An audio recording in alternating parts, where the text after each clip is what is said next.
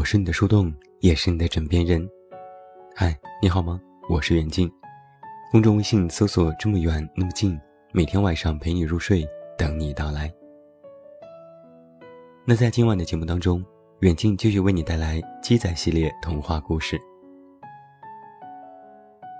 狗子走后的第二天，森林下了一场很大的雨。鸡仔坐在家里，透过窗户向外望去。天空暗得不像话，铅灰色的云朵从天边翻滚而来，雨点噼里啪啦地打在窗子上，以往干净的小路立马变得潮湿和泥泞。鸡仔想了想，还是打着伞出门了。每天的这个时间，他都要去卖炸鸡。在雨中的森林里行走变得异常艰难，所有的小动物们都不见了踪影，所有的植物都被雨水淋得蔫头大脑。拐过一个弯，离的炸鸡店还有很远，前面是一片向日葵。所有的向日葵都尽量低着头，只有这样，才不至于被雨水淋坏了自己黄灿灿的脸庞。但在这其中，只有一株向日葵依然仰着脸，面朝着天空，也不说话，只是直直地挺着。雨水几乎要将它的花叶全部打掉，摇摇欲坠。鸡仔走过去。给向日葵撑起了伞。向日葵问：“你在做什么？”鸡仔说：“这么大的雨，你干嘛要仰着脸呢？我怕你生病。”向日葵说：“我等太阳伯伯呢，雨一会儿就停了，太阳伯伯马上就会回来，我怕他看不到我，于是我在等他。”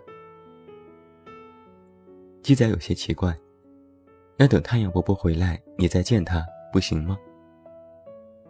向日葵说：“我们有约定的，我要等。太阳伯伯好忙的，我怕他第一时间不能够看到我。”向日葵转了转自己的脸，对鸡仔说：“你赶紧走吧，这么大的雨，别淋湿了。”鸡仔说：“那好吧，对不起，我帮不了你。”鸡仔刚要转身离开。向日葵冷不丁地问：“你是鸡仔？”鸡仔转过脸：“你认识我？”向日葵说：“我听狗子说起过。”鸡仔问：“他说什么了？”向日葵说：“狗子说他喜欢你。”顿了顿，向日葵又问：“狗子去哪儿了？怎么没有看到他？”狗子走后的第三天，森林终于恢复了往日的常态。太阳伯伯重新抖擞了精神，尽力发挥着自己的光和热。所有的动物都走出了家门，所有的植物都被洗刷一新，像是披上了节日的盛装。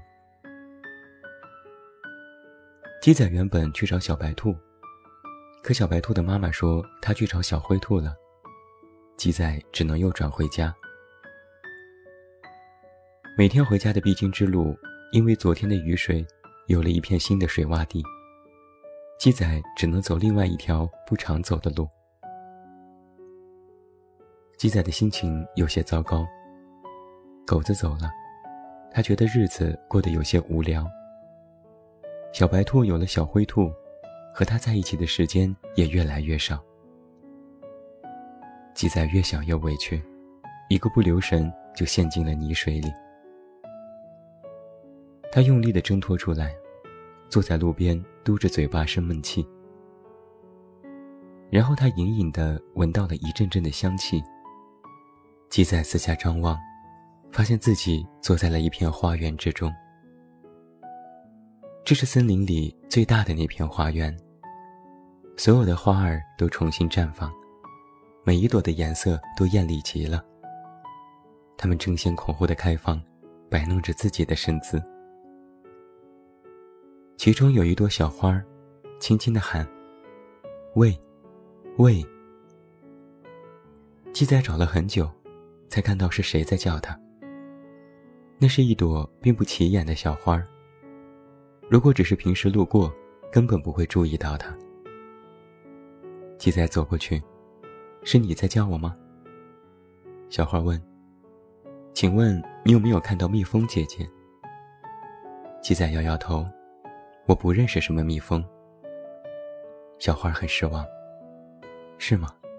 他已经好几天没有来找我采蜜了。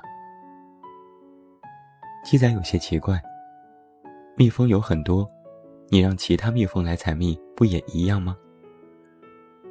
小花低叫了一声：“哎呀，不行的，我和蜜蜂姐姐有约定的，她会每天都来找我，亲吻我的花蕊，我要等她。”鸡仔说：“那好吧，对不起，我帮不了你。”鸡仔刚要转身离开，小花冷不丁地问：“你是鸡仔？”鸡仔转过脸：“你认识我？”小花说。我听狗子说起过。鸡仔问：“他说什么了？”小花说：“狗子说他喜欢你。”顿了顿，小花又问：“狗子去哪儿了？怎么没有看到他？”狗子走后的第四天，天气热得不像话，整座森林像是一座大蒸笼。之前因为下雨产生的水洼已经全部消失，土地开始重新有了龟裂。小动物都没精打采，躲在阴凉地懒懒的休息。鸡仔在森林里转了很久，想要帮妈妈打一点干净的水。可找了很久，发现自己熟识的几个小池塘都已经不见了。鸡仔在小路上左右徘徊，不知道该怎么办。他问了许多小动物，他们说，因为下了一场大雨，冲垮了之前一些池塘的堤坝，池塘里的水都流到更大的一座池塘里去了。鸡仔顺着他们指点的方向，终于找到了那片大池塘。他给水壶接满了水，又美美的洗了把脸。坐在池塘边的岩石上休息。这个时候，有一条小金鱼从水底探出头来，好奇的看着鸡仔。小金鱼问：“你知道水在哪儿吗？”鸡仔被问得丈二和尚摸不着头脑。水，你在的地方不就是水吗？小金鱼说：“不是这个水，是那个水，会说话的。”鸡仔摇摇头，我从来都不知道水会说话。小金鱼说：“我是前几天被雨水带到这里的，我以前不住在这儿，我住在一个很远很远的地方，但是我找不到回家的路了，我的记性不好。”鸡仔说：“之前的几个池塘都被雨水冲垮了，没有了，所有的水都流到了这里。”小金鱼很失望，那我就没有办法回家了。鸡仔说：“反正你生活在水里，在这里和在那里有什么区别吗？”小金鱼说：“我和水有约定的，我们要生生世世的在一起，谁也离不开谁。但我记性太差了，我忘记了怎么回去，我找不到它了。”鸡仔说：“好吧。”对不起，我帮不了你。鸡仔刚要转身离开，小金鱼冷不丁地问：“你是鸡仔？”鸡仔转过脸：“你认识我？”小金鱼说：“我听狗子说起过。”鸡仔问：“他说什么了？”小金鱼说：“我不太记得了，好像狗子说他喜欢你。”顿了顿。小金鱼又问：“狗子去哪儿了？怎么没有看到他？”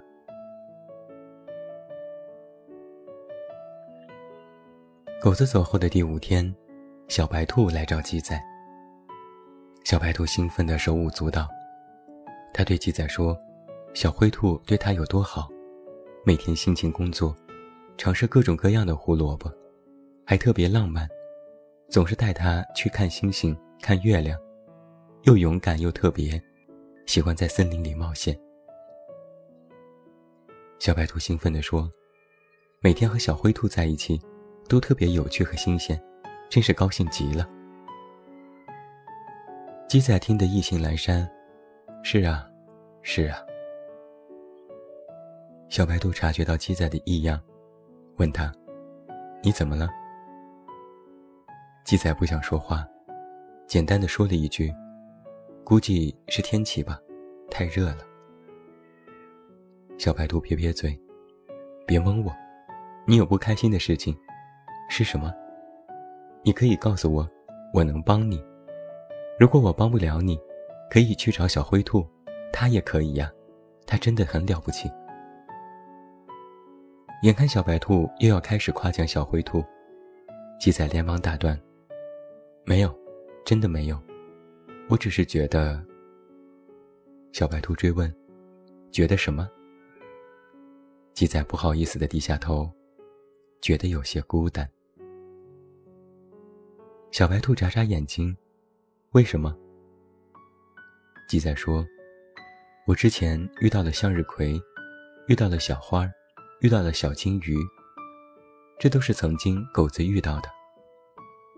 向日葵有太阳伯伯，小花有蜜蜂姐姐，小金鱼对自己的家念念不忘。可我好像什么都没有。小白兔说：“你有我呀。”鸡仔说：“可你有小灰兔了，它那么好。”小白兔又说：“那你有狗子呀。”鸡仔说：“狗子走了，不知道什么时候才回来。而且，狗子也不是我的，我们也没有在一起。”小白兔微微一笑：“但你们彼此喜欢呢？”鸡仔连忙急中中的否定说：“我可从来没有说过自己喜欢狗子。”小白兔又笑了，摆出一副过来人的表情说：“现在你这个样子呀。”就是喜欢。鸡仔叹口气，良久都没有说话。过了一会儿，他又喃喃道：“也不知道狗子什么时候才回来。”小白兔说：“既然你不知道狗子什么时候回来，那你可以去找他呀。”鸡仔被吓得倒吸一口气：“去找他？去哪儿找？我可从来没有出过远门的。”小白兔说：“你就是太不勇敢了。我昨天看到熊妹背着行李出门，我问她去哪儿，她说要去亲戚家，独自一个人。你瞧，熊妹都比你勇敢。”鸡仔说：“可我只是一只鸡仔呀，我很胆小的，我连喜欢这件事都不敢说出口。”小白兔说。狗子可就勇敢多了，它那么喜欢你，几乎整个森林的人都知道。鸡仔一愣，都知道，不是只有向日葵、小花和小金鱼知道吗？小白兔笑了。狗子临走之前，来找过我们几乎所有的小动物，拜托我们照顾你，怕你寂寞，让我们多陪陪你。狗子嘟囔道。这个笨狗子，我其实会好好照顾我自己的。小白兔说：“所以狗子呀，是真心喜欢你的。”鸡仔问：“为什么？”小白兔说：“因为如果真心喜欢一个人，就要让全世界都知道。”顿了顿，小白兔骄傲地说：“正如……”鸡仔接过了话头。正如你的小灰兔，还有狗子。最后，祝你晚安，有一个好梦。我是远近，我们明天再见。